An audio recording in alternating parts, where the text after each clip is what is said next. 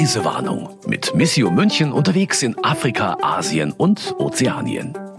Der Monsignore und die Fernsehfrau, das sind die beiden Menschen, mit denen ich in dieser Folge der Reisewarnung spreche. Der Monsignore, das ist allen Missio-Kennern klar, das ist der Chef, Monsignore Wolfgang Huber, seines Zeichens Missio-Präsident. Und wer könnte diese Fernsehfrau sein? Wenn ich sage, wir in Bayern oder Uschis VIP-Gärten, dann wissen Sie längst Bescheid. Bei mir ist Uschi Denrich von Lutitz. Hallo und herzlich willkommen. Ich freue mich, dass Sie da sind. Vielen Dank für die Einladung. Ich freue mich, hier zu sein. Tja, was haben Sie denn mit Missio zu tun, fragen sich wahrscheinlich jetzt viele, denn eigentlich erzählen ja in der Reisewarnung Redakteure von ihren Reisen in Länder, die sonst kaum jemand besucht. Aber erstens sind Sie Journalistin und zweitens waren Sie für Missio auf den Philippinen, in Äthiopien und in Indien. Was Sie da alles erlebt haben, darüber reden wir heute ganz ausführlich. Aber gleich am Anfang mache ich mit Ihnen auch das Spielchen, das alle hier mitmachen müssen. Nämlich, wenn Sie an diese Reisen denken, welche drei Begriffe fallen Ihnen dazu ein? Das Interessante ist, dass mir für die Philippinen eigentlich der schwierigste Begriff einfällt. Bei den anderen beiden Ländern bin ich gleich dabei. Indien assoziiere ich mit Farbenpracht, ich habe weltweit nirgendwo prachtvollere und schönere Farben gesehen als in Indien. Äthiopien ist für mich das Land des Aufbruchs. Ja, die Philippinen. Die Philippinen assoziiere ich mit Father Shay Cullen, dem Preda-Gründer, und mit den Schwestern vom Guten Hirten. Ich assoziiere die Philippinen mit den Missionsbenediktinerinnen. Alles ging hier von Bayern, von Tutzing aus. Und diese tapferen, diese unerschrockenen, weltoffenen Schwestern haben die Missionswelt erobert, beginnend in Bayern. Ich höre schon, Sie haben eine Menge zu erzählen. Hoffentlich reicht uns unsere Dreiviertelstunde. Und Sie waren natürlich nicht allein dort, sondern unter anderem zusammen mit dem Chef, den wollten wir eigentlich auch hier haben, aber weil wir in Corona-Zeiten nur zu zweit in diesem Studio sein dürfen, das ist nämlich ein ziemlich kuscheliges Studio hier, haben wir den Monsignore am Telefon. Monsignore Wolfgang Huber, hallo, geht's Ihnen gut? Grüß Gott. Danke, mir geht's sehr gut. Es wäre so nett gewesen, Sie beide hier nebeneinander sitzen zu haben. Aber ich glaube, Sie wissen noch, wie Ihre Reisebegleitung aussieht, oder? Ja, ich hätte mich auch gefreut, wenn wir uns wieder einmal getroffen hätten. Aber ich denke, es wird wieder Zeiten geben, wo wir miteinander auf den Weg uns machen können. Da freue ich mich ganz besonders jetzt schon drauf, Monsignore Huber. Und Sie wissen auch noch, wie der Monsignore aussieht. Absolut. Vor allen Dingen bin ich über Livestream bei den täglichen Messen um 17.30 Uhr aus dem Dom okay. dabei. Und da sehe ich den Monsignore abwechselnd mit dem Domkapitel immer wieder live sozusagen. Na, das hilft. Jetzt haben wir übrigens schon wieder ein Frauenpower-Team im Studio, Monsignore. Haben Sie eigentlich keine Angst, dass Sie bei Missio so langsam eine Männerquote einführen müssen?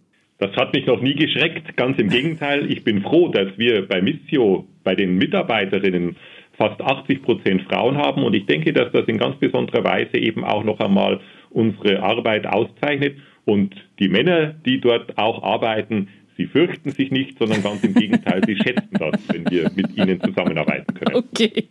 Äh, vor allen Dingen, weil die dann manch, die Frauen auch manchmal so gemein sind wie ich jetzt, weil ich sie nämlich jetzt auch erstmal zu unserem Spielchen nötigen werde.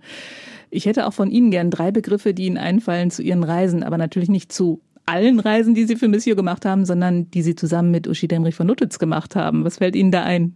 Das ist eine tiefe Empathie zu den Menschen von vor Ort, vor allen Dingen Indien, Philippinen und Äthiopien dass eben auch bei den Reisen und mit Blick auf das, was wir durch die Reisen gerne erreichen wollen, eine große Professionalität an den Tag gelegt wird. Und dann, dass Uschi Demrich von Lutitz eine glaubensstarke Botschafterin ist. Wow. Da strahlt jemand hier. Da freue ich mich. Ich habe jetzt eine ganze Menge Assoziationen zu den Reisen. Ich glaube, Sie müssen jetzt einfach mal beide anfangen zu erzählen. Ich frage zuerst Frau Demrich von Lutitz.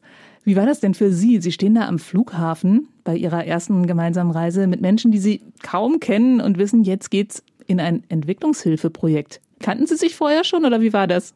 Doch wir kannten uns vorher und ich muss sagen, ich habe in meinem Leben noch nie Schwierigkeiten oder Probleme gehabt, Menschen, die ich neu treffe, mit ihnen ein gemeinschaftliches Projekt anzugehen, einzugehen. Das ist ja eine wunderbare Sache. Das ist sozusagen in meinen Genen drin, dass ich wo ich gehe und stehe, immer bereit bin, mit den Menschen zu sprechen, auf sie zuzugehen, mir anzuhören, was sie bewegt. Das mhm. interessiert mich auch wirklich ganz besonders. Also nicht mal so ein ganz kleines bisschen Bauchkneifen, weil Sie wussten, das ist etwas, was ich noch nie gemacht habe. Überhaupt in der Art. nicht. Das war noch, Sie hatten so in der Form noch nie gemacht. Gell? Hatte ich noch mhm. nie gemacht, nein, also überhaupt nicht. Sie sind dann angekommen und sind gleich von einer Schwester abgeholt ja, worden? Das war insofern ganz besonders nett. Sie sah uns und sagte, ich möchte einmal Schnee zwischen den Händen spüren, mhm. was natürlich auf den Philippinen definitiv nicht möglich ist. Und den Schnee in den Fingern hatte ich nämlich gerade noch zu Hause vor dem Abflug. Also das Waren war, Sie auch im, im Winter dort, oder? Ja. Und was mich dann ganz besonders beeindruckt hat, als wir in die dortige Schule, in das dortige Heim kamen, wo wir eben auch übernachtet haben, das war die Zeitrechnung. Da steht dann also Manila, London, New York, Tokio, Sydney, San Francisco und jetzt raten Sie bitte, was am Schluss kommt. Tutzing. Ich vermute, das hat damit zu tun mit den drei Begriffen, die Sie am Anfang genannt Weil haben. Weil es eben äh, die Tutzinger Missionsschwestern sind. Also als ein, ein wichtiger Ort, der genauso wichtig ist wie London, New York und Tokio. Genauso ist es. Und zu erleben, dass die Heimat das ist ja für mich Ausdruck der Heimat, der Schwestern, dort auf den entfernten Philippinen in ihrem Herzen drin ist, ist für mich die Zeitrechnung, wie viel Uhr haben wir es in Tutzing? Ich habe in dem letzten Podcast mit der Antje Pöhner über die Philippinen ganz, ganz lange gesprochen und habe im Hinterkopf noch, dass es ein, ein wunder, wunderschönes Land sein muss. Aber Missio schaut ja dahin, wo es Probleme ja. gibt. War das denn da so, wie Sie das erwartet haben? Also äh, man hat ja ein paar Vorstellungen vorher, wie das sein könnte. Philippinen denke ich zumindest immer noch zuerst mal an Palmen und Strand. Und wenn man weiß, man kommt in ein Entwicklungshilfeprojekt und da kommt gleich eine Schwester am Flughafen an und holt einen ab, dann hat man ja ganz andere Eindrücke. Wie haben Sie sich das vorgestellt und wie war es dann? Ich wusste ja, dass wir die Projekte von Shay Cullen besuchen die mhm. wunderbare Zentren aufgebaut haben. Ein Haus für Mädchen, ein Haus für Buben. Diese Kinder sind so offen, sie sind so gastfreundlich. Das hat mich berührt. Mhm. Diese Mädchen sind zum großen Teil missbraucht worden, kommen aus ganz schwierigen persönlichen Verhältnissen, aus schwierigen wirtschaftlichen Verhältnissen, aus einer mangelnden Emotionalität und finden dort zusammen in einer wunderbaren Gemeinschaft, wo sie erleben, dass ein künftiges Leben in Würde möglich ist. Und dieses Gefühl der Gemeinschaft und der Gemeinsamkeit, das erlebst du jeden Augenblick, allein in der Messe, mit welcher Inbrunst und Hingabe sie singen und dieses sich umarmen, was ja jetzt gar nicht möglich wäre zu Corona-Zeiten, aber das war immer präsent. Und dann sind diese Mädchen hergegangen, ich habe immer Süßigkeiten mitgebracht. Und da haben sie sich enorm drüber gefreut. Es wurde am Tisch extra, es wurde sauber gemacht, es wurde ein Tuch ausgebreitet. Dann wurde es aufgeteilt und sie haben es ganz gerecht von sich aus untereinander aufgeteilt. Und dann haben sie mir einen kleinen Stoffkoalabär. Den als, haben sie sogar mitgebracht. Ja, habe ich mitgebracht, als Gegengeschenk gebracht. Du gibst und es ist sofort die Gegengabe mhm. da. Wir waren einmal in einer Gesundheitsstation, wo Kinder behandelt wurden, die Klumpfuß hatten, mhm. die Gaumenspalte, alles Mögliche, was dort einfach an problematischen medizinischen Dingen dank Missio behandelt werden kann. Und ein kleiner Bub führte vor, wie er jetzt wunderbar gehen kann. Dann habe ich ihm zur Belohnung sozusagen für seine Vorführung eine ganze Tüte Schokoladentaler mit Streuseln geschenkt. Das habe ich als Kind schon geliebt. Mm, diese, die es immer zu Weihnachten gibt, ja, oder? Ja, genau lecker. die. Und er war so begeistert, die Tüte ganz für ihn allein. Und wissen Sie, was er dann gemacht hat? Dann ist er zu seinem Vater gegangen, hat sich den Rucksack geben lassen, hat aus dem Rucksack eine Tüte Tomaten herausgenommen, die für den Verkauf auf dem Markt bestimmt waren und wollte sie mir als Gegengeschenk geben. Ich habe natürlich zwei genommen, habe mich sehr darüber gefreut, habe gesagt, der Rest für den Verkauf am Markt. Aber so sind diese Kinder dort. Und das finde ich enorm. Sie nehmen nicht nur, sondern sie geben sofort zurück. Und so muss Leben sein. Hm. Ja, so sollte es eigentlich überall sein. Monsignore, wie war das denn für Sie, dass Sie plötzlich so eine prominente Reisebegleitung hatten? Wir haben uns ja vorher schon einmal getroffen gehabt bei uns im Hause Missio und da war ich eigentlich sehr begeistert davon, wie Frau Demrich von Lutitz äh, eben immer wieder auch genau hingeschaut hat, welche Projekte, welche Menschen stecken dahinter, wie kann das sein? Und da hatte ich dann eigentlich keine große Sorge, dass wir dort miteinander gut auf den Weg kommen konnten.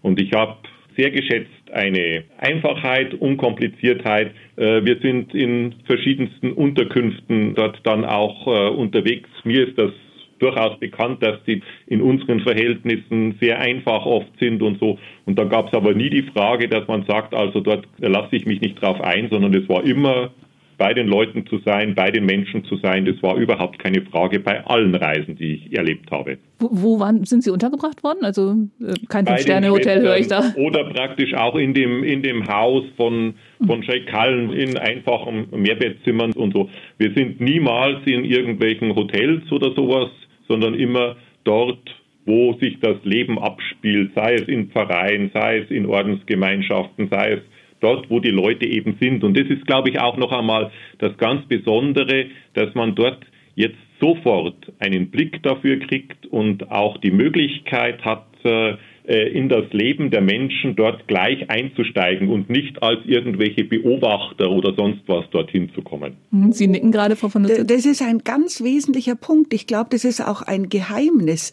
der Mitarbeiterinnen und Mitarbeiter vor Ort, dass sie mit den Menschen zusammen die Dinge machen. Du kannst nicht wie in einem Beruf in der Früh wohin fahren, dann deinen Job machen und am Abend zurück und kehrst in eine andere Lebensrealität. Das funktioniert so nicht. Ich finde es sehr wichtig, dann 24 Stunden diese Lebensrealität gemeinsam zu erleben. Und ich denke, die beiden Projekte, die jetzt eben auch benannt worden sind. Genau, nach denen wollte ich Sie auch gerade fragen. Shay Cullen, das habe ich schon mal gehört, glaube ich. Also das, äh, der, der, ist ziemlich bekannt, oder? Ja, er hat auch schon, er ist sogar schon einmal für den äh, Friedensnobelpreis vorgeschlagen worden weil er nämlich zwei Dinge miteinander vereint.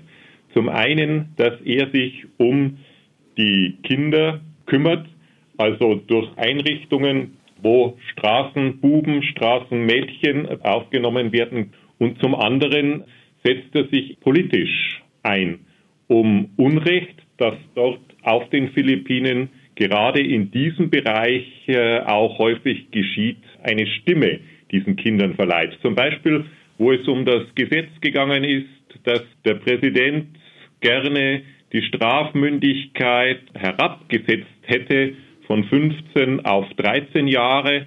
Da hat er ganz groß eine Protestaktion installiert, geht auch immer wieder hin zu den Parlamentariern, was in, auf den Philippinen nicht ganz einfach ist. Und als solcher ist er dann eben auch ein Kämpfer für die Rechte der Kinder in der Öffentlichkeit. Denn das muss man, glaube ich, auch noch einmal gerade auch auf den Philippinen und in vielen anderen Ländern sagen.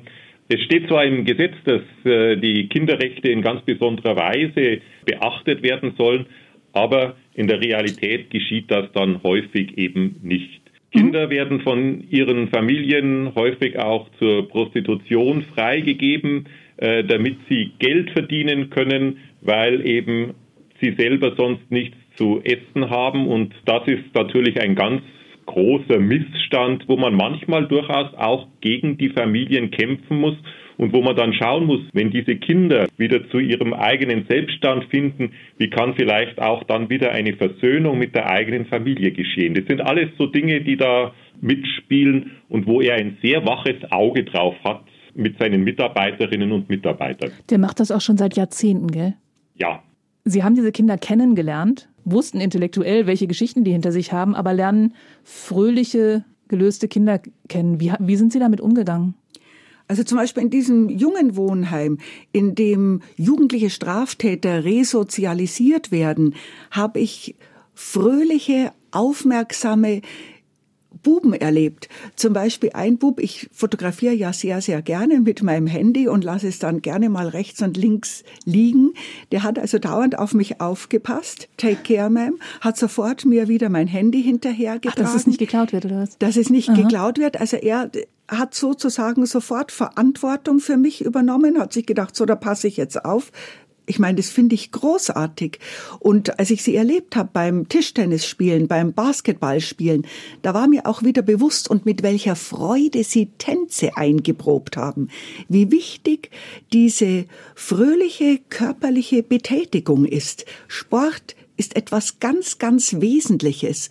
Du baust zum einen mit Sicherheit auch Aggressionen ab und es kommt sehr viel Freude durch dieses körperliche Erleben, dass ich wunderbare Dinge machen kann und den Kindern so viel Alternative anzubieten zu einem ganz anderen Leben dadurch zu kommen, als einfach nur auf der Straße leben zu müssen, auf Grünflächen, auf den Grünstreifen zwischen den Fahrbahnen oder wer es ein bisschen besser hat unter Wellblech.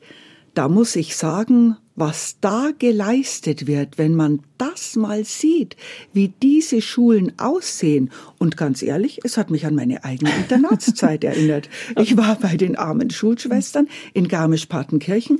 Genauso war es dort. Die Schlafsäle mhm. mit den Betten und jeder hat seinen Platz.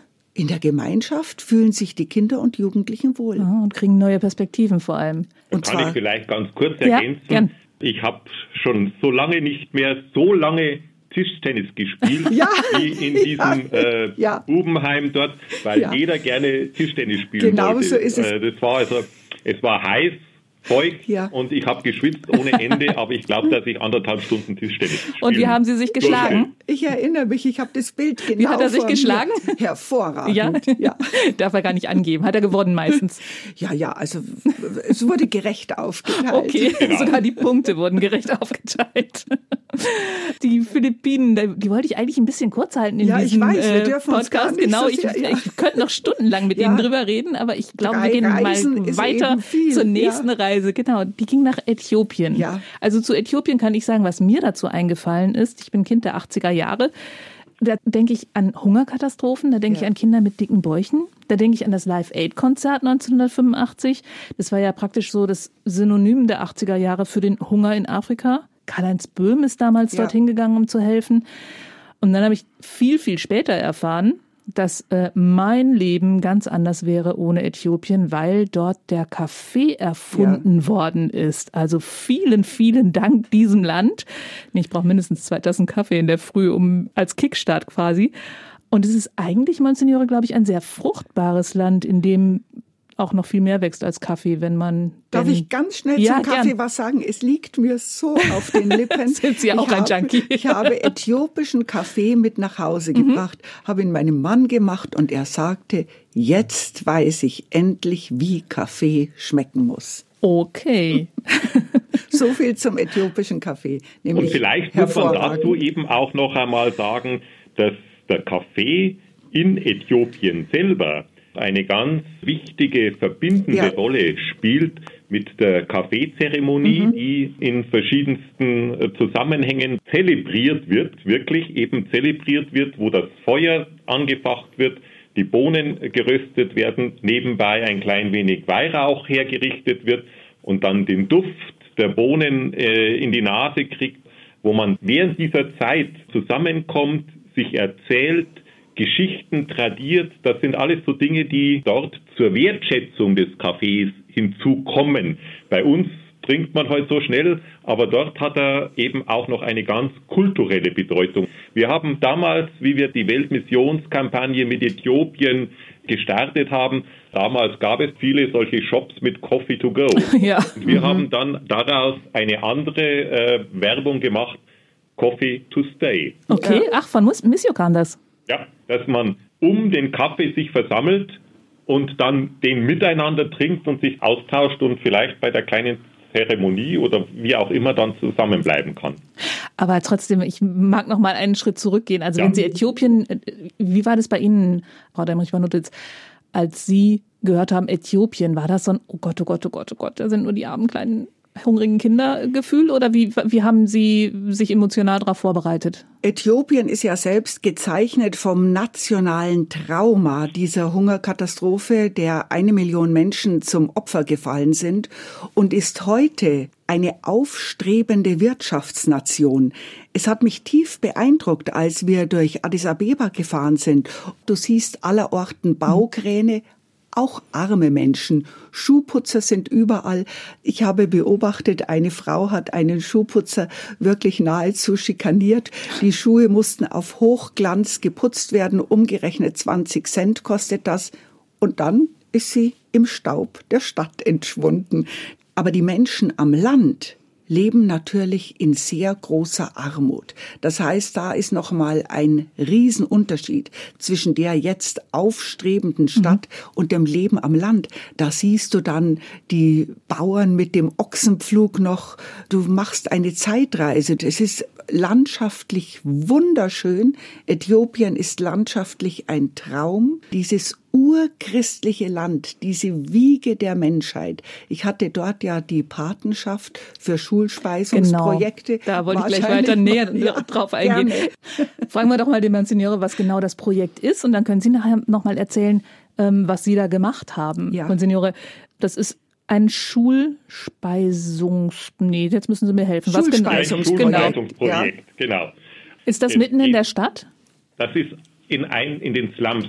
Mhm, okay. am also am Stadtrand. Der Stadt. Dort kommen viele Leute hin, die auf der Flucht in die Stadt sind mit der Hoffnung auf ein besseres Leben und stranden dann doch obdach und mittellos in den Slums am Rande der Stadt. Und so sind da, glaube ich, sind, ja genau, es sind neun Gemeindezentren. Neun Gemeindezentren sind es am Stadtrand, ja jeweils mit Kapelle, Bildungsprogramm und vor allen Dingen mit Schulspeisung für die mhm. vielen mangelernährenden Kinder und Jugendlichen. Genau, also da geht es dann tatsächlich ans Eingemachte. Also geht es wirklich ganz mhm. ein tägliches prosaisch darum, dass man ist ganz wichtig für genau. die Kinder, denn ich glaube, dass sie nur mit einem vollen Bauch gut lernen und dem Teufelskreis der Armut auch entkommen können. Und dort sind auch Eltern, die dieses Essen vorbereiten. Und die Mahlzeit, die besteht aus verschiedensten Dingen, aber ganz wichtig ist immer das Brot, das man in äh, Äthiopien in ganz besonderer Weise schätzt.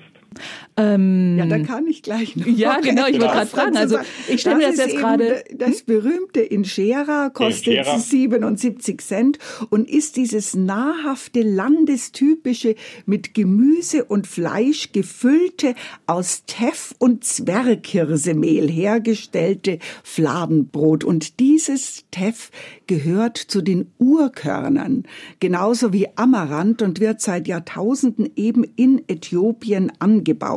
Und dieses Wichtige tatsächlich ist der ganzheitliche Ansatz, dass die Mütter der Schulkinder das herstellen. Und ich muss sagen, dieses dieses in Gera, Monsignore Huber und ich, wir haben uns unter die Schülerinnen gesetzt und haben es gegessen. Es schmeckt wunderbar. Es klingt vor allen Dingen auch ziemlich nach einer ausgewogenen Ernährung. Also wenn da so viel reinkommt das, an Gemüse und so weiter. Das ist genau das Wichtige, denn Gemüse ist in Äthiopien ein Luxusprodukt. Mhm. Wir waren vor Ort, wir haben gesehen, wie in diesen großen, großen Töpfen das alles hergestellt wird. Gemüse, Fleisch in das Fladenbrot hinein reinkommt und die Kinder es mit Begeisterung essen. Aber das Tolle Was mich scheint fasziniert ja, hat, hm? wenn ich ganz kurz auch noch einmal äh, das dazu sagen darf, Frau Demrich von Lutzitz und ich haben ja dort dann auch bei der Ausgabe geholfen, dass es dort ganz diszipliniert ja. zugegangen ist. Wissen Sie was? Ich lehne mich einfach zurück und frage gar nichts also mehr. Sie erzählen so immer, was ich gleich fragen wollte. ah ja. Ich habe hier nämlich eigentlich als nächstes stehen, haben Sie da selbst mitgeholfen? Aber ja. ich hab, wollte noch eine Frage ja. vor, vorweg schicken. Das ähm, ist tatsächlich, habe ich das richtig verstanden? Die Eltern bereiten, bereiten das bereiten zu, das mal bekommen zu, vernünftige bekommen. Lebensmittel gestellt, um es zubereiten zu können. Und die Kinder haben nicht nur den Magen voll, sondern auch noch sinnvoll voll. Genau so ist es und die Eltern bekommen auch damit einen kleinen Verdienst. für mich Genau das ist unser Projekt, denke ich, was ganz wichtig ist, dass wir eben nicht äh, einfach nur schauen und etwas liefern und sagen, das wird dann dort zur Verfügung gestellt, sondern dass wir auch schauen, dass die Eltern Verantwortung übernehmen können, dass sie zubereiten, dass die Kinder sehen, dass unsere Mütter das machen und so können wir die Nahrungsmittel zur Verfügung stellen und dieses kleine Entgelt, das für die Mütter dann eben auch da ist, so dass sie vielleicht ein klein wenig die Möglichkeit und die Chance haben, den Bedingungen, die in den Slums sonst herrschen würden, zu entkommen. Die Kinder haben Bildung und etwas zu essen und die Mütter haben die Möglichkeit, das zuzubereiten und sie werden nicht auseinandergerissen, sondern miteinander kann man dann im Respekt gut umgehen. Ja, das ist nämlich ganz wichtig, Monsignore Huber, was Sie da sagen. Würde ich als Mutter genauso sehen, ich gebe ja nicht mein Kind ab und entledige mich der Verantwortung. Und das ist für mich auch der große ganzheitliche Ansatz. Denn die einzige Chance, der Armutsschleife zu entkommen, ist Bildung. Und dann können junge Menschen ordentliche Berufe ergreifen und den Weg in ein selbstbestimmtes Leben in Würde gehen. Und wo beginnt der Weg? in der Schule. Und vor allen Dingen finde ich, macht das auch was mit den Müttern. Das ist auch eine Art von Wertschätzung ihrer Arbeit, ja. die sie für ihre Kinder leisten. Also es ist wirklich eine, eine tolle, runde Sache, würde ich mal sagen. Die das sollte es so sein. Ja. Genau. genau. genau. Und das ist es auch und das finde ich auch ganz stark an diesen Dingen. Und Sie haben beide mitgeholfen, diese Brote dann auch zu verteilen? Oder war das, ich habe irgendwie ein Foto gesehen, da haben Sie, ich habe gedacht, Sie hätten eine Kelle in der Hand. Das war ja, was genau. anderes. Nein, nein, das wird reingefüllt. Es ist ah, ja okay. in den Töpfen wird es gekocht. Mhm. Das Gemüse, das Fleisch und dann füllen wir es in das Fladenbrot. Das wird gerollt und mit ah, den Fingern jetzt gegessen. verstehe ich Das Auch Brot ist Brot und es ist nicht eingebacken, das Gemüse, sondern es wird gefüllt es darin. Das ist ein gefülltes gefüllt, Fladenbrot. Ja. Ah, okay. Genau. Mhm. Oh, das klingt gut. Ja, sehr gut. Gleich Hunger. Ja. Kaffee, Fladenbrot gefüllt, ich fahre da sofort hin. ähm, äh, ihre Reise ging dann aber noch weiter als zu diesem Schulprojekt. Sie waren noch in einer Krankenstation. Frage ich zuerst mal den Monsignore, was rein technisch, was passiert da genau? Das ist äh, in Tasa, liegt ungefähr 400 Kilometer südlich der Hauptstadt Addis Abeba. Es ist eine Krankenstation, Gesundheitsstation für dieses ganze Gebiet dort unten. Man muss eigentlich sagen, es ist ein kleines Krankenhaus. Es heißt Tasa Catholic Health Center aber für die ganze Region dort unten gibt es eigentlich erst in der nächstgrößeren Stadt ein Krankenhaus. Und dort kommen die Menschen zu den Schwestern hin, vor allen Dingen Sister Meskil Kelta, die dort die Leiterin war, die versucht mit den Mitarbeiterinnen und Mitarbeitern alles das, was sie dort vor Ort machen können, zu tun. Da werden auch kleine Operationen durchgeführt, aber das ist eigentlich faktisch, würde ich fast sagen, ein kleines Krankenhaus. Nur, dass dort eben hauptsächlich ambulant gearbeitet wird. Vielleicht kann man eins noch kurz informativ dazu sagen. Also das Hauptsächliche, was dort behandelt wird, sind Magen-Darmerkrankungen, Typhus, Malaria und kleine Augenoperationen und Zähne und dann eben auch noch Kinder mit dicken Bäuchen und mhm dünnen Ärmchen, weil sie unterernährt sind, weil viele Eltern gar nicht wissen, wie das dazu kommt. Ja, die Schwestern betreiben Aufklärung, wie erkenne ich Mangelerscheinungen, wie gehe ich mit Krankheiten um, was kann ich vorbeugend tun. Wo man dann eben auch mit den Müttern zusammen schaut, was musst du eigentlich tun, damit dein Kind anständig und vernünftig ernährt wird, weil oft auch viele von den Frauen oder oft sind es auch junge Mädchen nicht wissen, wie muss sich eigentlich ein Kind ernähren, was sind Hygienemaßnahmen, was sind all die Dinge, die letztendlich eigentlich dazu notwendig sind, dass mein Kind eine gute Zukunft haben kann. Mhm. Und die Schwester Meskil hat immer gesagt, ja, Äthiopien ist eine aufstrebende Nation. Es gibt in den großen Städten Entwicklungen, aber man muss auch hinschauen, dass über 80 Prozent der Bevölkerung auf dem Land leben. Und viele von denen müssen dann eben kilometerweise bis zur nächsten Wasserquelle laufen. Das sind so Dinge, die nicht mehr so gezeigt werden. Gerade dort in dieser Region, Tasa, haben wir es ja auch erlebt, wie die alle dorthin gekommen sind und wie die oft dann manchmal tageweise marschieren müssen, um dann eben äh, in der Früh, bevor überhaupt irgendjemand da ist, dann vor der Tür stehen und warten, dass ihnen geholfen werden kann. Das hat ja sehr viel auch mit der Infrastruktur da zu tun. Ich habe mich nämlich eben gerade äh, gefragt, als Sie erzählt haben, das Projekt liegt 400 Kilometer ja. südlich von Addis Abeba. Wie sind Sie denn da von A nach B gekommen? Wir sind mit dem Auto gefahren und das ist wirklich, da spricht man mal einen ganz bodenständigen Grund an. Die Schwester Meskel zum Beispiel benötigt ein funktionierendes Fahrzeug.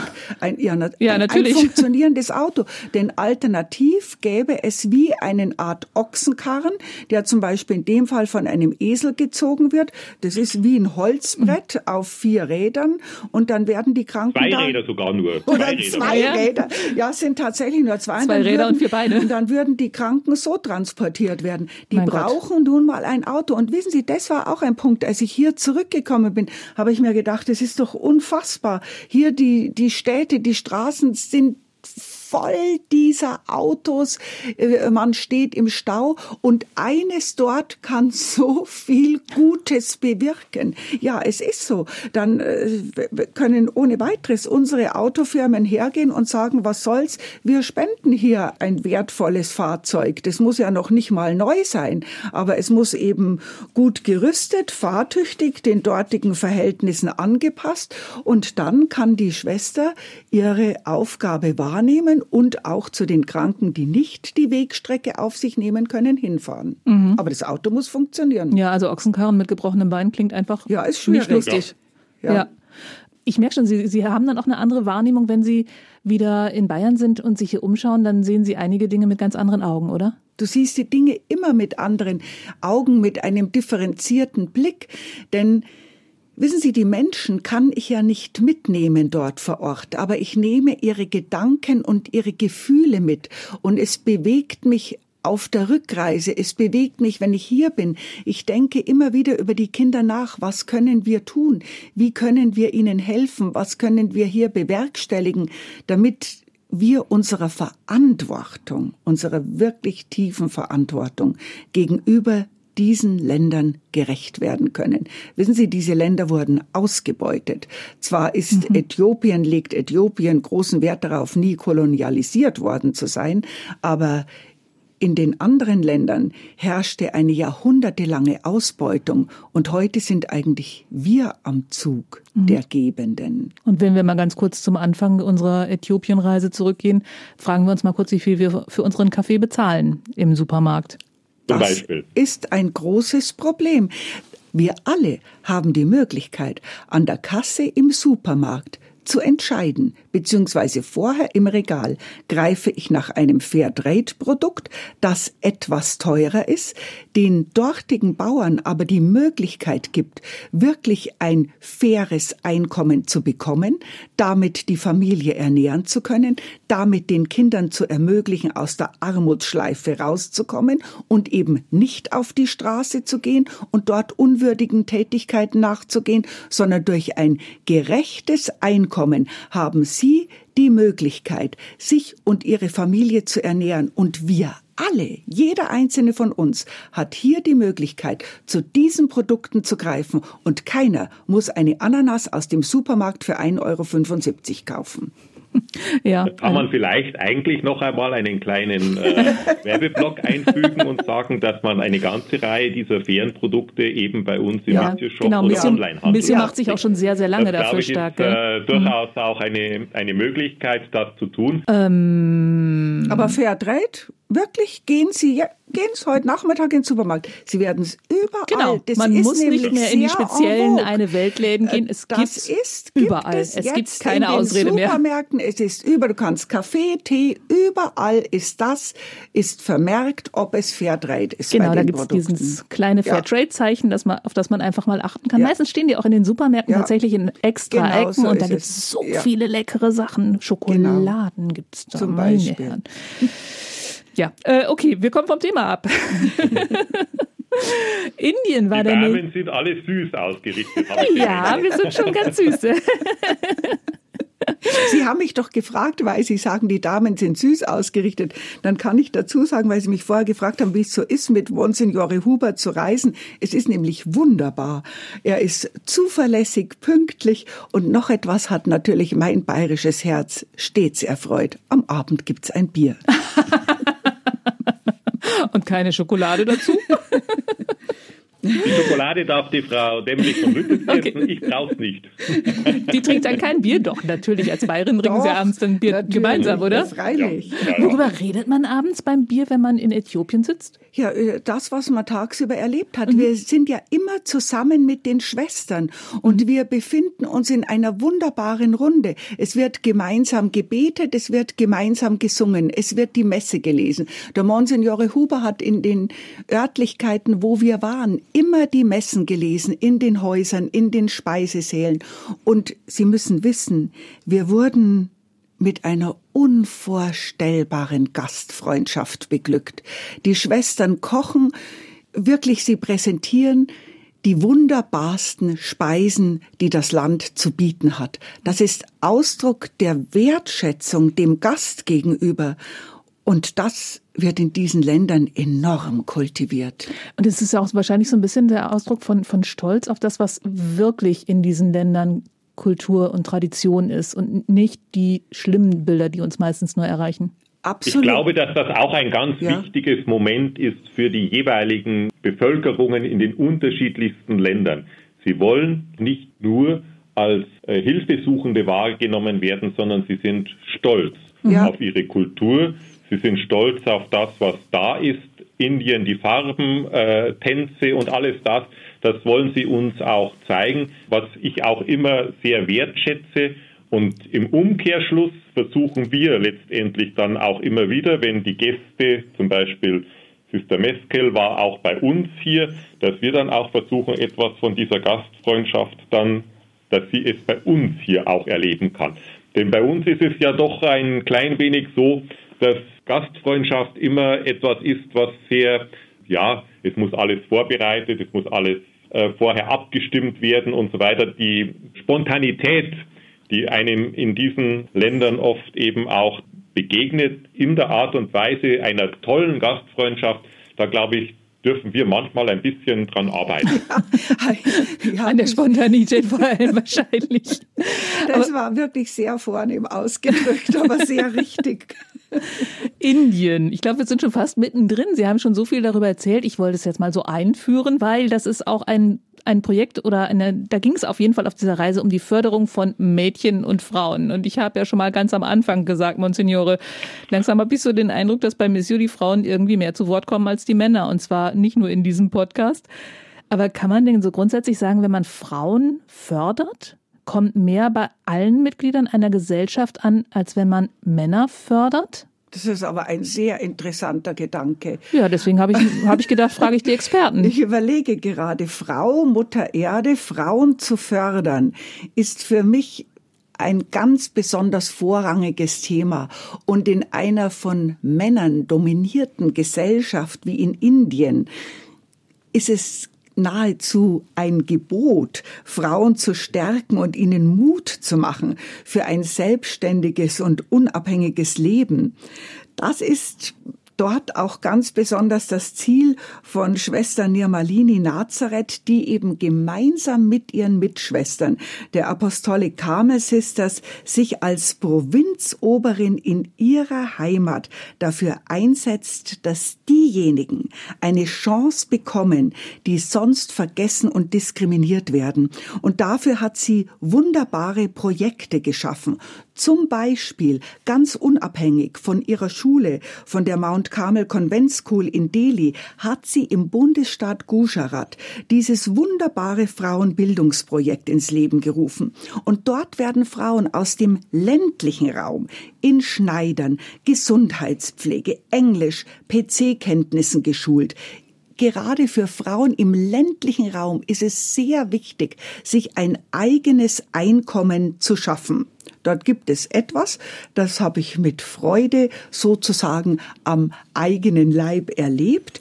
Es gibt die Tattoo-Kunst. Das sind sogenannte Mehendi.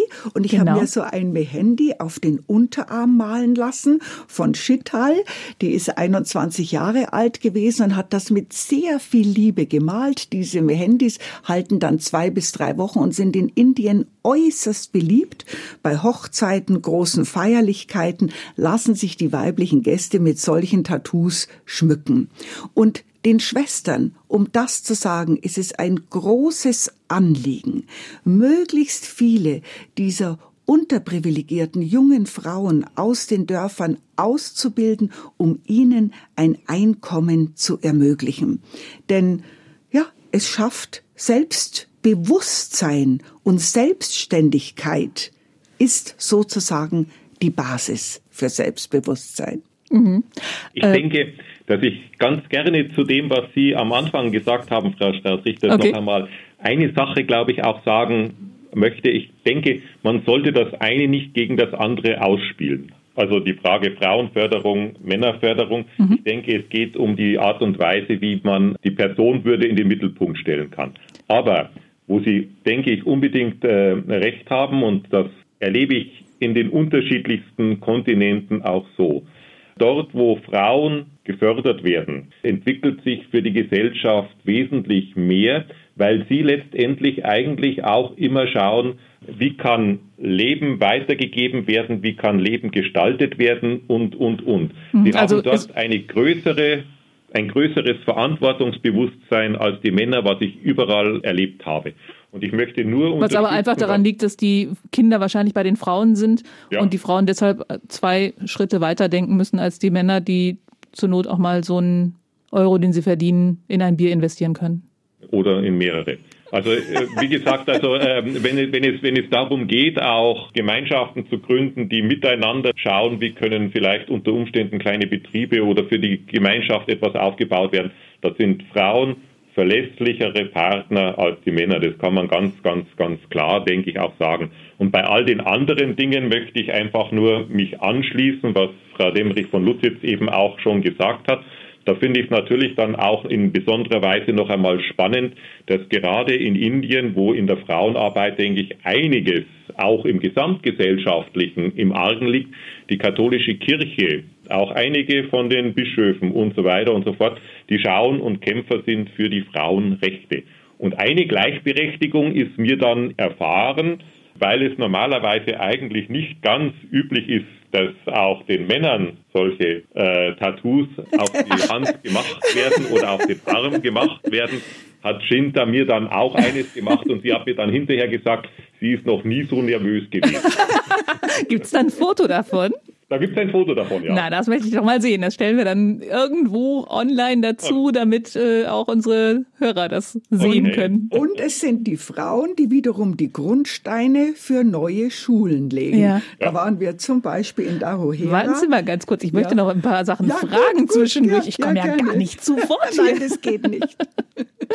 Also ich müsste das Projekt mhm. vielleicht noch mal ganz von vorne kurz aufrollen, weil ich kenne es ja nicht. Sie beide reden immer darüber und haben es beide gesehen und ich sitze hier nur und schaue hin und her und denke mir, mh, mir fehlen noch so ein paar Basisinformationen. Ja. Also das ist ein Schulprojekt. Sie waren dort als Botschafterin dieses Mal, nicht als Patin. Ja. Was genau passiert in diesem Projekt? Da gibt es also mehrere Schulen und wenn die Frauen erwachsen sind, werden sie weiter unterstützt und bekommen eben Englisch, Computerkenntnisse, Krankenpflegerin, Schneiderin also und Tattoo-Künstlerin. Also das sind sozusagen zwei verschiedene Projekte. Genau. Im Grunde genommen, äh, die Apostolic Carmel Sisters leiten in Indien 190 Schulen und darunter zum Beispiel die 1957 in Delhi gegründete katholische Mount Carmel Convent School. Und sie wird von knapp 2000 Mädchen besucht. Wow. Und das Besondere daran ist, dass Christinnen, Muslimas und Hindus zusammensitzen. Sie alle sitzen in dieser Schule gemischt mit Kindern aus wirtschaftlich schwierigen Verhältnissen. Das heißt aus sehr armen Verhältnissen, die kommen zum Beispiel aus den Slums, werden unterstützt mit Stipendien von Missio. Und das, denke ich, ist wirklich ein ganz besonderes Projekt. Da wollen wir jetzt mal leider, muss ich sagen, oder wir schieben zur Seite das, was momentan leider passiert, dass der momentane Präsident da etwas Schwierigkeiten macht. Denn das Neueste ist, dass sozusagen die Hindus nicht mehr an den Veranstaltungen und an den christlichen Zeremonien teilnehmen wollen und Hindus plötzlich nicht mehr neben Christinnen sitzen wollen. Aber das ist äh, eine momentane äh, schwierige politische Situation, wo ich einfach mal davon ausgehe, die sich auch wieder ändern kann. Mhm. Sprechen wir lieber über das, was wie es sein sollte und wie es bisher war. So ist es, mhm. wie es sein soll, wie es ursprünglich initiiert ist. Und da ist noch ein besonderer Punkt. Durch die Schuluniform. Die Kinder haben alle Schuluniformen. Erkennst du nie den Unterschied zwischen arm und reich. Und das finde ich ganz besonders wichtig. Du musst in der Schule gleich sein. Und wir haben ein Ziel vor Augen, Bildung. Und das ist unser gemeinsames Ziel. Und diese Carmel Sisters leisten dort großartige Arbeit. Frauen, um auf ihren ursprünglichen Gedanken zurückzukommen. Und von ihnen wurde jetzt auch der Grundstein, da waren wir ja bei der Grundsteinlegung dabei, wieder für eine neue Schule im ländlichen Raum in Darohea gelegt. Aber ich, ich denke, glaube, Sie vielleicht muss man, weil die, weil die Hörer sonst durcheinander kommen. Okay. Das war jetzt die Carmel Convent School Richtig. in Neu-Delhi. Und da glaube ich, ist es ganz, ganz wichtig, dass wir dort versuchen, bei diesen 2000 Mädchen auch insbesondere Stipendien zu vergeben für Mädchen, die aus ärmlichen Verhältnissen kommen, die zum Teil Vergewaltigungsopfer und ähnliches sind. Und die anderen Mitschülerinnen wissen nicht, aus welchen Verhältnissen sie kommen. Und das wird alles sehr diskret behandelt, sodass sie die gleichen Chancen haben. Sind Sie noch Jetzt da? kann man zur, ah. zur, Grundsteinlegung dann. Das ist wieder in einem anderen Ort, ja. ein ah, bisschen okay. entfernt von. Also aber es ist das gleiche, von Delhi. der gleiche Konvent. Aber es ist der gleiche, der gleiche Konvent. Konvent. Okay. Alles der gleiche ja, Konvent. Also alles diese Schwester Nazareth. Ist das. Ja, die Schwester, die Oberin. Ja. Genau. Im Vorgespräch haben Sie irgendwann mal gesagt, es war, Sie waren selbst in einem Internat und hatten in einer Schule irgendwie so ein Déjà-vu. War das dort? Nein, das war, das war tatsächlich in Gujarat, wo dieses Frauenbildungsprojekt und dort bin ich dann am Abend mit den Schülerinnen im Gang am Boden gesessen und ich habe mir ihre Hefte angesehen, was sie geschrieben haben, habe die schöne Schrift bewundert, habe mir vorlesen lassen, sie haben mir ihre Rechenaufgaben gezeigt. Diese wunderschönen indischen Mädchen. Also ich habe diese Bilder vor mir mit diesen fantastischen Haaren. Das muss man einfach ja. auch mal sagen, dass das da wird so, man blass von Neid, gell? Das sind so schöne Menschen und ich freue mich so mit diesen Menschen, dass sie positiv in eine Zukunft hineingehen können. Ja, das hat mich an meine eigene Internatszeit erinnert. Dieses gemeinsam am Boden sitzen, plauschen, schwätzen. Es kam dann auch begeistert eine Schwester hinzu und irgendwann mussten die Schülerinnen dann die Treppe hochgehen in ihren Schlafsaal. Ja, das war ein besonderer Moment, weil sie sich immer wieder umgedreht haben. Wir haben uns immer Und Sie wieder, wussten noch genau, wie sich das anfühlt, wenn die Chefin sagt, genau, jetzt ist Schlafenszeit. Ja, und, und, und immer wieder haben wir uns zugewunken, haben wir uns Blicke zugeworfen, haben wir uns angeschaut. Ich habe mir gedacht, sie gehen hoch mhm. in eine gute Zukunft. Und da können wir dazu beitragen und mithelfen. Und es ist eine tolle Aufgabe, dass wir das überhaupt dürfen, mhm. dass wir es können, dass wir die Möglichkeiten dafür haben. Das ist doch auch ein Geschenk des Himmels, dass wir in unserem Land die Möglichkeiten haben, helfen zu können. Dafür allein müssen wir ja dankbar sein. Das ist ein tolles Gefühl, oder? Ja. Äh, Monsignore, Frau von Nuttis hat es eben schon mal gesagt, der Premierminister Narendra Modi, der hat ja für einen Richtungswechsel gesorgt. Also im Prinzip waren Christen durchaus gleichberechtigt im Land und jetzt gibt es aber Schwierigkeiten. Was hat die Schwester da genau erzählt? Also äh, sie hat erzählt, dass er zu einer großen Spaltung beigetragen hat in diesem schönen Land. Sie nannte ihn sogar äh, der Chief Divider of India. Also äh, wo man durchaus also der Chefspalter. muss, mhm. dass es möglich ist, dass einige vom Geheimdienst vielleicht kontrolliert werden, aber dass es auch auf ganz subtile andere Weise passiert.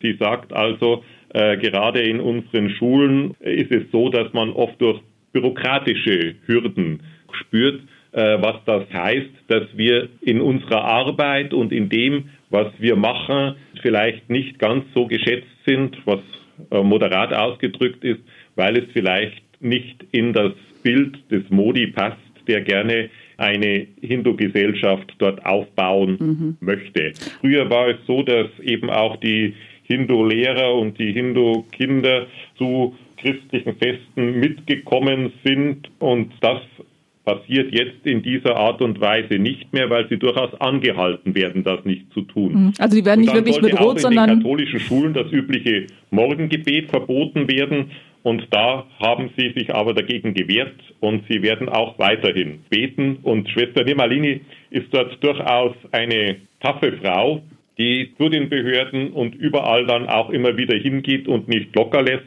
und schaut, dass wirklich auch das, was wichtig ist, dass die Mädchen und die Frauen Bildung bekommen und nicht von der Bildung ferngehalten werden. Denn die Schulen sind ja von allen Teilen der Bevölkerung ob ihres hohen Bildungsstandards sehr geschätzt. Es ist ja auch zum Teil so, dass man im Prinzip einige reichere Kinder dort mit annimmt, die dann eine Schulgebühr bezahlen, die auch den Ärmeren zugutekommt, oder? Genau so ist es.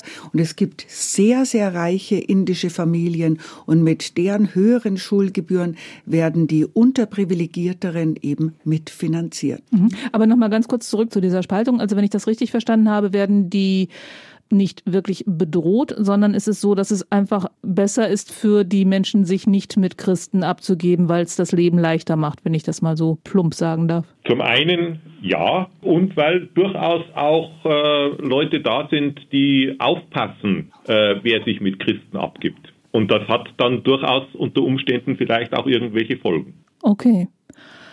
Können Sie da was ausrichten oder müsste es dann schon die Schwester vor Ort machen? Das muss unbedingt die Schwester vor Ort machen oder die die Bischöfe vor Ort oder wer auch immer, denn sonst wird alle, also wir unterstützen sie natürlich, ja, ja, klar. aber sonst wird es sofort als eine koloniale Einmischung von außen wahrgenommen. Mhm. Aber das ist ja auch im Prinzip das, was mir jetzt in diesen vielen Gesprächen, die ich für Missio schon geführt habe, äh, aufgefallen ist. Die haben immer unglaublich mutige Menschen vor Ort, die da für die Rechte von Menschen kämpfen. Ich glaube, dass das auch einer der Schätze ist, die wir haben, dass wir ein Netz haben, von äh, den Leuten, die vor Ort tätig sind. Wir müssen nicht irgendeine Station errichten oder sonst mhm. irgendwas.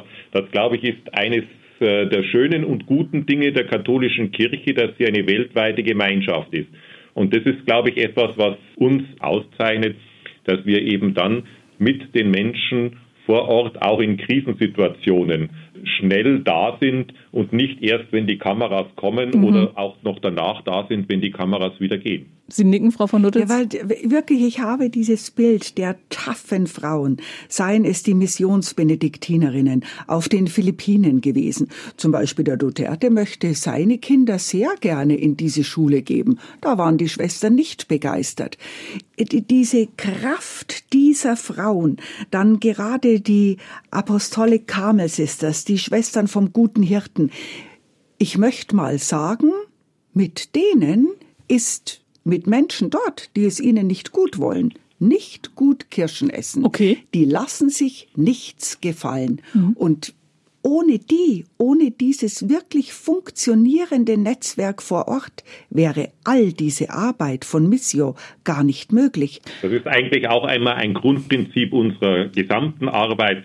Die Menschen, die vor Ort sind, die sind diejenigen, die wissen, was brauchen wir jetzt in diesem Moment. Und deswegen stehen wir dort immer in einem guten Austausch miteinander, um dann zu sagen, ja, das machen wir. Und wir bauen nicht irgendwo einen Brunnen, wo es eh genügend Wasser gibt oder äh, unterstützen ja. äh, äh, Jugendprojekte, wo es keine Jugend gibt oder andersrum und so weiter und so fort. Sie reden einfach mit den Menschen vor Ort und wissen, was los genau. ist. Genau. Oder du siehst es, wenn ja. du dort bist. Ich genau. erinnere mich an eine Geschichte auf den Philippinen. Da kamen Mütter nach der Zeremonie auf mich zu und haben gesagt, please help us. Die Kinder mussten oder müssen zwei Stunden zu Fuß in die Schule hin, zwei Stunden zu Fuß zurück. Alles, was sie sich wünschen, ist ein Fahrrad. Dann konnte ich hier, Gott sei Dank, mit einer Mäzenin, Evi Brandl, ist es bewerkstelligen. Sie hat einfach mal gesagt, ich spende 100 Fahrräder für die Kinder dort. Und wissen Sie, dieses Gefühl, dass die Mutter zu mir gesagt hat, please don't forget us. Das verlässt dich nicht, ja. dieser Gedanke. Das Gesicht haben Sie immer vor Augen. Dieses auch. Gesicht ja. habe ich vor Augen und dann sage ich, okay, dann mache ich es auch. Und ich und auf die dann Idee bei meinem nächsten Besuch auch sehen, wie die ja. Fahrräder da sind. Ja, und einfach auf die also Idee zu kommen, dass man einfach mal 100 Fahrräder spendet, da kommt man ja vorher nicht unbedingt drauf. Äh, an einem anderen Ort, ja. sage ich jetzt einmal, in den Bergen von Äthiopiens äh, Fahrräder einfach zu spendieren, wäre Blödsinn. Genau, genau, so ist es. Genau so ist mhm. es. Das ist dieses vor Ort erfahren, ja. so darum geht es jetzt. Wenn Sie jetzt mal so zurückdenken, diese drei Reisen, die Sie jetzt für Mission gemacht haben, was haben die Ihnen gebracht? Ich habe den Eindruck, Sie sind noch immer total begeistert.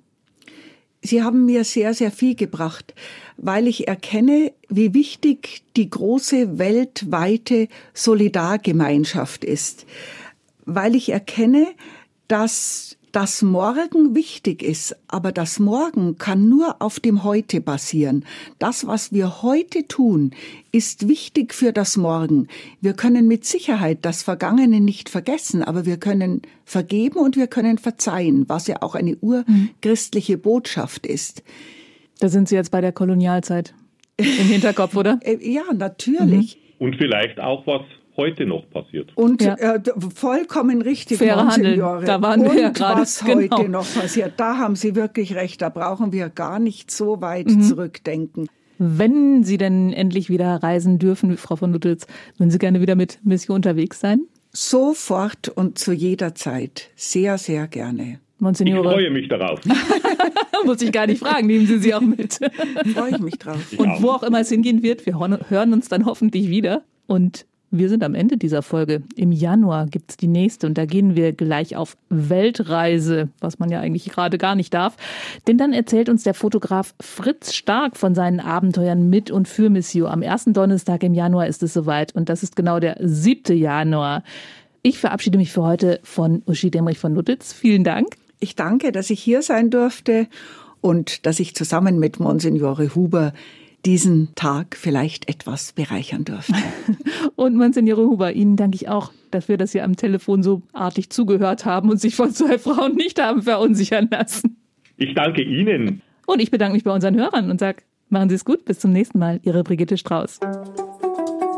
Das war Reisewarnung mit Missio München unterwegs in Afrika, Asien und Ozeanien. Ein Podcast von Missio München, produziert vom katholischen Medienhaus St. Michaelsbund.